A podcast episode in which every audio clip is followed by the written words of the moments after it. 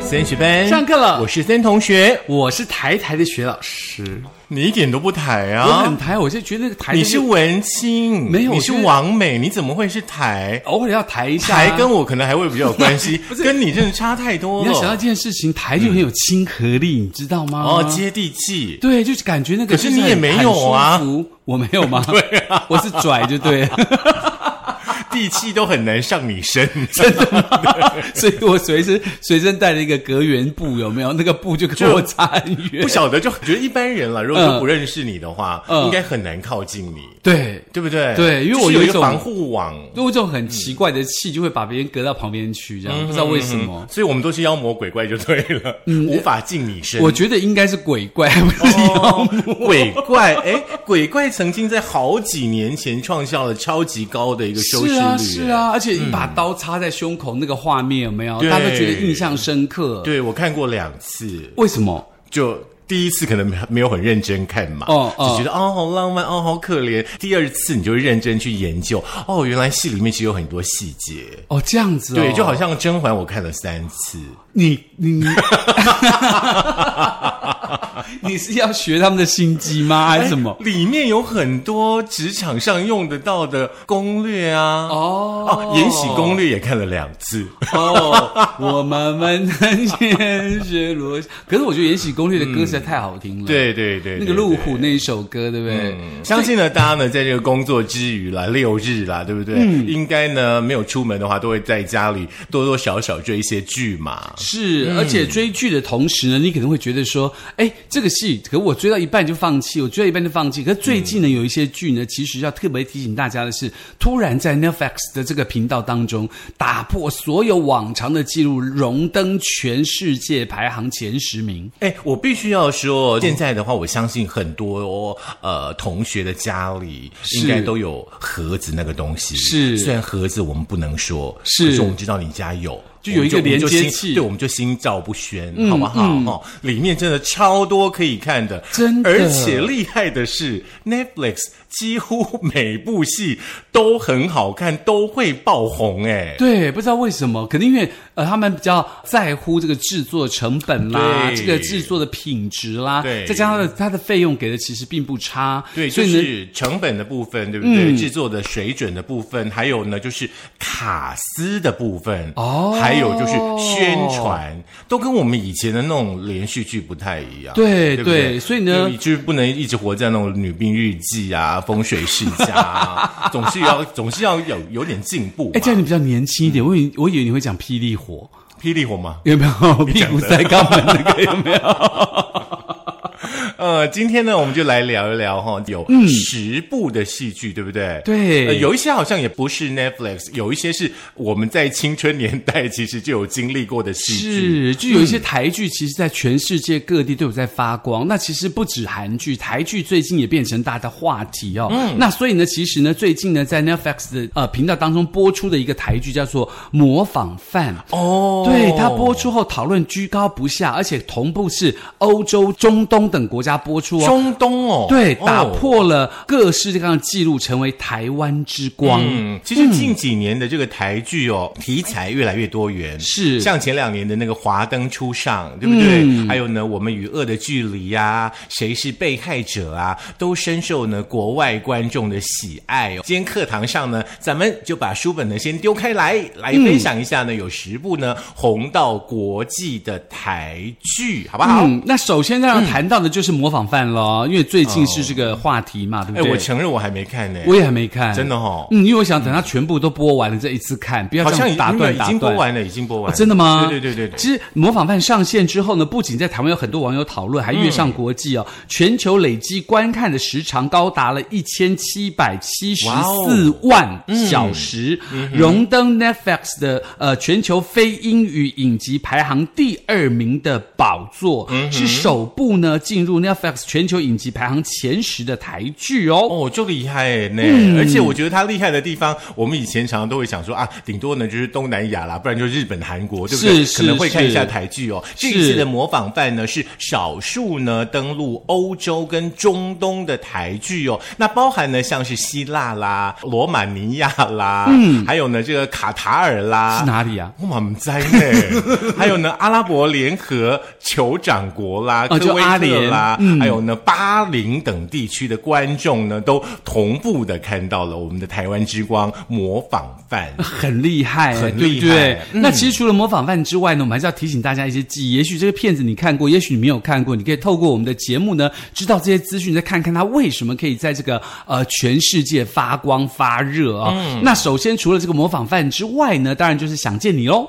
嗯嗯，想见你这一阵子真的超红的，对不对？而且甚至有别的国家想要买下版权改拍啊。嗯，在网友就讨论部分就是说，哎，各位，请你们不要再全部改拍了，因为每次改拍都拍得更烂。嗯，因为许光汉大家都觉得是不可替代的男主角。当然 呢。对，所以呢，这个悬疑烧脑的爱情剧《想见你》在播出后，台湾掀起一阵旋风嘛。那由于故事内容不同于一般的偶像剧，还加入种种谜团跟复杂交错的时空，巧妙融合了各种多类型的元素，探讨自我认知的议题哦，引领观众在反转不断的烧脑的剧情当中抽丝剥茧。每一集上档的讨论度都超高的。是，想见你呢，不但是有戏剧版的，也有这个电影版哦。嗯那主角呢，就是许光汉跟柯佳燕，还有施柏宇。我必须要说，柯佳燕很厉害耶，嗯，他不止演了《想见你》，像我们刚刚所提的《模仿犯》呢，柯佳燕也有演出哎，是而且呢，男主角哦，就是吴康仁哦，在《模仿犯》这部戏里面哦，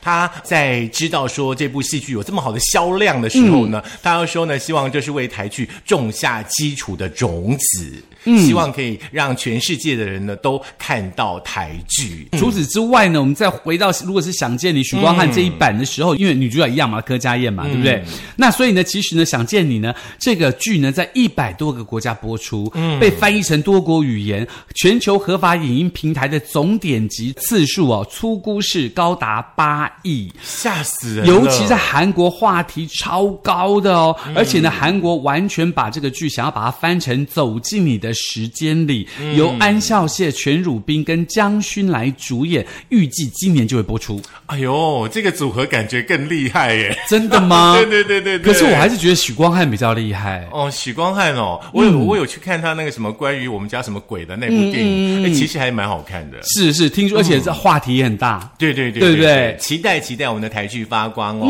那再来的话呢，应该就是前几年带起了 Netflix 收视风潮的一部戏剧，嗯就是《我们与恶的距离》。嗯哼，这部呢以这个多重的呃社会事件为题材的《我们与恶的距离》哦，嗯是台湾呢第一部哦以随机杀人为主题的台剧哦，跟我们小时候的天眼呢不太一样哦。嗯是哦那这部戏呢，还涉及了像新闻媒体的困境啦，呃，思觉失调症等等的议题哦，更深入的去探讨了加害者家属跟被害人家属，以及呢这个律师啦，甚至呢是精神患者呢，呃，各种人物哦，戏剧里面当中各种人物的心境哦跟纠葛哦，这也是呢贾静雯暌违多年回归的台剧哦，再加上。吴康仁，你看又是吴康仁、温升豪跟曾沛慈等人哦，算是那个台剧的天花板。而且呢，我们以为的距离呢，在香港、新加坡、纽澳等国播出哦，还有在日本的这个电视跟数位平台播出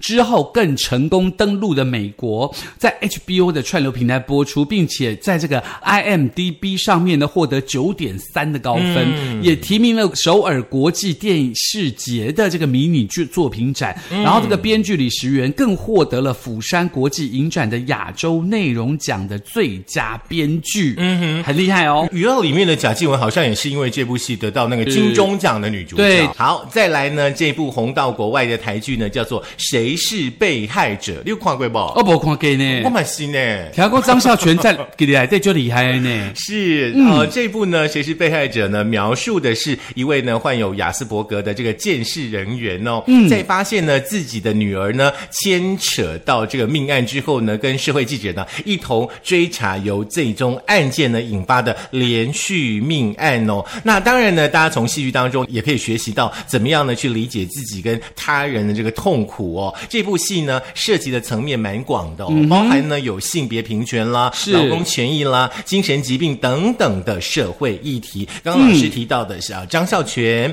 还有呢徐伟宁哦，跟王世贤等等人的这个演技哦，也非常非常的出色，而且听说还有第二季耶。期待一下。是，而且呢，他这个连续播出十五天，登上 Netflix 的台湾排行榜的总冠军，打进了香港、越南跟新加坡观影排行榜的前十名，成为二零二零年最受海外欢迎的台湾本土作品。英国报纸《观察家报》呢也大赞张孝全的演技精湛以及剧情上的转折，足以让观众把剧集加入观赏列表中哦。嗯，还没有看过的朋友呢，记下来谁是被害者哦。嗯，你看我们的台剧呢，红到呢这个国外去哦。我们其实曾经在国外旅行的时候呢，也有看过当地的频道播台剧，再配上当地的配音哦，就是觉得怪。比如说泰剧，对不对？然后他们两个明明在谈恋爱，突然用泰文发 音，对，是不是很奇对怪？，干嘛嘛之类的就来如了。果说大家呢最近呢有到日本、到韩国去旅行的话呢，嗯也有在电视频道当中看到呢我们的台剧呢也是这样的配音的状况的话，也可以跟我们分享一下。是，那当然，接下来就是《华灯初上》喽。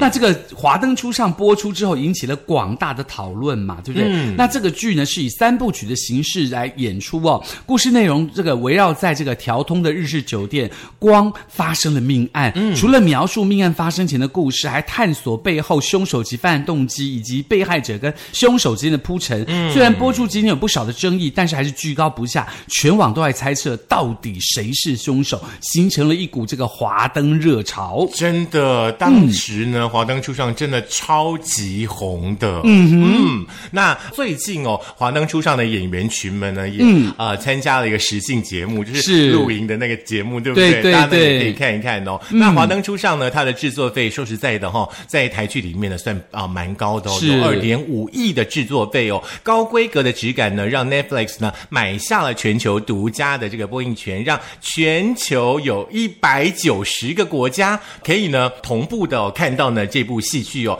第一季的上线之后呢，不到一周呢就冲上了 Netflix 呢华语地区的第一名哦。那在呃像新加坡、马来西亚跟越南呢，也挺进了前十名。在台湾发展的这个韩国 YouTuber 呢，呃，他也分享说，《华灯初上》呢是继《想见你》之后呢，在韩国最火红的台剧。嗯，我还记得我那时候是在金门玩，然后我们就一堆朋友有没有坐在那个个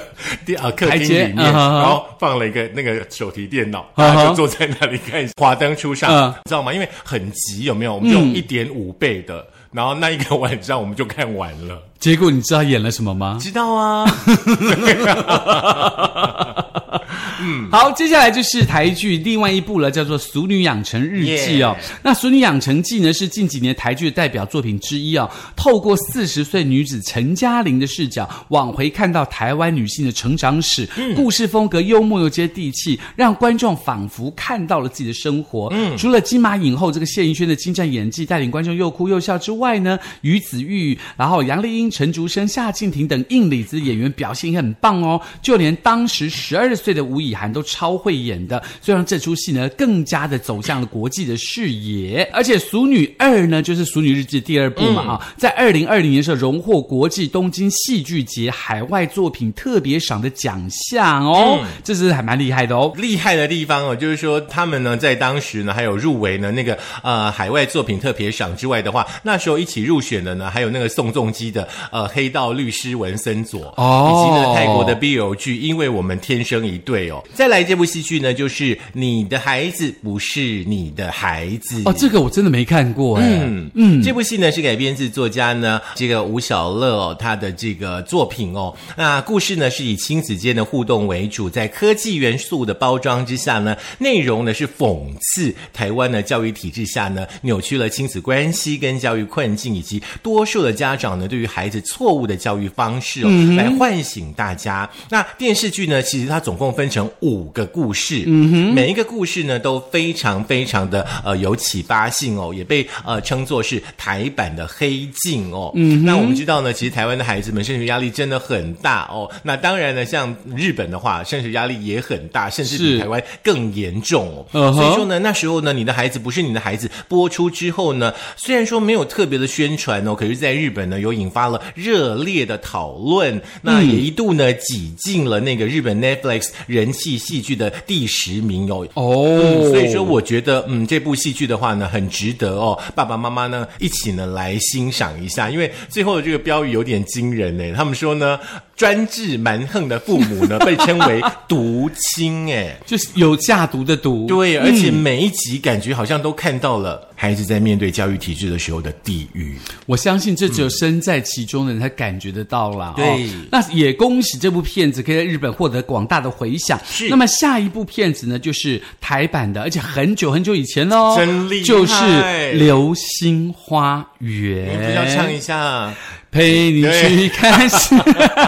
好啦，《流星花园》呢是台湾流行偶像剧的始祖哦。问世之后，开启了台湾偶像剧的这个盛世哦。改编自日本漫画的《花样男子》，剧情叙述平安的少女山菜呢，被父母强迫就读贵族学校，因故与个性跋扈的富家子弟道明寺坠入情网。《流星花园》当时也捧红了大 S 跟 F 四嘛，对不嗯对？尤其是 F 四的四个男生变成传奇的组合。嗯，那其实呢，在播出的时候呢，这个除了台湾之外呢，在菲律宾还创下了百分之四十二点九的惊人收视，哇哦更是印尼自有电视台以来收视最高的一个剧集，在韩国也受欢迎哦。嗯，OK。现在如果说《流星花园》再重播，你会看吗？不会，嗯对啊嗯，因为大陆也拍了嘛，韩国也拍了，到处都拍了这个戏，这样子，。嗯，不管哪个国家拍了再重播，我们就是不会看。对，我们宁愿看周星驰的《九品芝麻官》之类的。OK，下一步是什么呢？我可能不会爱你啦。哦如果说呢，这个《流星花园》呢是台湾偶大像剧人的开端歌，对我可能不会爱你呢，就是台湾偶像盛世的尾巴哦。嗯，那不过呢，我可能不会爱你呢，已经不像以往的那种呃偶像剧里面，对不对？都是霸道总裁、呃爱上我啊那样子的一种剧情哦。嗯，它是以独立都市女性为出发点。嗯哼，然后呢，女主角那个林依晨呢也摆脱了过去哦傻白甜的形象，男主角陈柏霖饰演的大人哥呢更真的成为暖男哦的代表词、哦。是那个时候播出之后呢，得到了五点五亿的收视率，还抱回了金钟七项的大奖哦，嗯是金钟奖呢有史以来获奖最多的戏剧我。还记得那个我可能不会爱你的时候，那个大人哥唱那首歌，大家都快简直要心碎了，是啊，对不所以说对？她也成为呢很多亚洲啊、呃女子的心目中的白马王子嗯哦。那在韩国啦、日本啦、中国啦、泰国呢，也翻拍了这一部的戏，但是、嗯呃评价当然都没有我们的这部戏《我可能不会爱你》来的好。有很多人翻拍啦，但是评价都不好，大家都觉得说你们不要再回经典了，拜托嗯对，拜有托不。少的粉 丝跪求不要再连续拍这部戏了。是，那最后一部呢，就是这个《花甲男孩转大人》喽。直剧场的《花甲男孩转大人》是由卢广仲、蔡正南、严正兰跟刘冠廷等人主演哦。那其实这个复杂的亲情关系跟他们成长，透过主角郑花甲既定的价值观，探讨年轻人对家族的亲情、性别平权跟传统信仰的反思。那其实这个真的还蛮好看的，对不对？嗯，嗯，但是我们的制作人刚刚听到《花甲男孩转大人》的时候，他一直摇头、哎，为什么？因为他觉得不好看。不知道为什 么？就后来又拍电影啊，就觉得哦，一路水准就没有之前看第一部的时候好看这样子。嗯，但是呢，我们必须要说，花甲呢真的把卢广仲呢捧到了天边呢，是我告你来，对不对？金曲奖、金钟奖，对还有金马奖好像也是吧？对，而且告因厉为他这害个歌真的蛮好听的嘛，对不对？其实我相信的这个剧红也带动了歌曲红嘛，像这个去年还前年的《苍兰诀》，《苍兰诀》主题曲大家疯掉，那个菲儿的那个主唱有没有？之前那个主唱唱的，大家觉得哇，怎么这么好听的那个的没有的。所以呢，其实呢，不管它多红，毕竟都是来自于我们同胞的作品，也希望大家可以多多的支持，不要说只有国外看，那为什么台湾自己都不看呢？我们自己就要支持我们的作品，让我们作品更能够发光发亮。我们必须要说嗯了，就是说，可能台湾本土的呃戏剧的制作单位，可能可以再多用一点心了。是大家可以想想看，你自己现在在追剧，是不是都追日韩剧啊，都追陆剧啊，对不对？是台剧你可能很久都没有看了，对对，这是值得电视的从业人员深思的一个问题。对啊，当然也跟这个这个大环境的经费有关系嘛。希望大家补助，不要只补助那种大的公司，也许一些小的公司，基本上他们的作品也非常好看哦。对，我记得好像前几年有那个直剧场，是感觉就有一种台剧要复兴的感觉。花甲就直剧场拍的，然后再来就 m o k i 了。哦，就波就很及可呐，惜嗯就波及就扣秀给嘛，对对不？，嗯但是波及哈，班费嘛是爱高啦，哈爱你给。还给哦！你想想看，人家那个《华灯初上》花了二点多亿拍，哎，对不对？那当然，你可以把二点多亿零头来自学版交班费。 那如果想知道哪十部你想要回味无穷的话呢，可以在苹果的 Podcast、Google 的播客、Mixer、Spotify、s o n On and First Story 电脑版，还有 YouTube，记得一定要订阅、按赞、分享、开启小铃铛。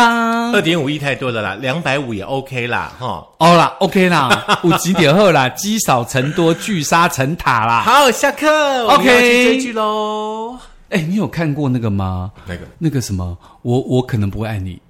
没有哎，陈柏霖跟林依晨那我个，没有，我没有办法进入那个戏。真的吗？可是陈柏霖在里头唱那首歌，真的好让人家心碎啊！那看那个 YouTube 听他歌就好了。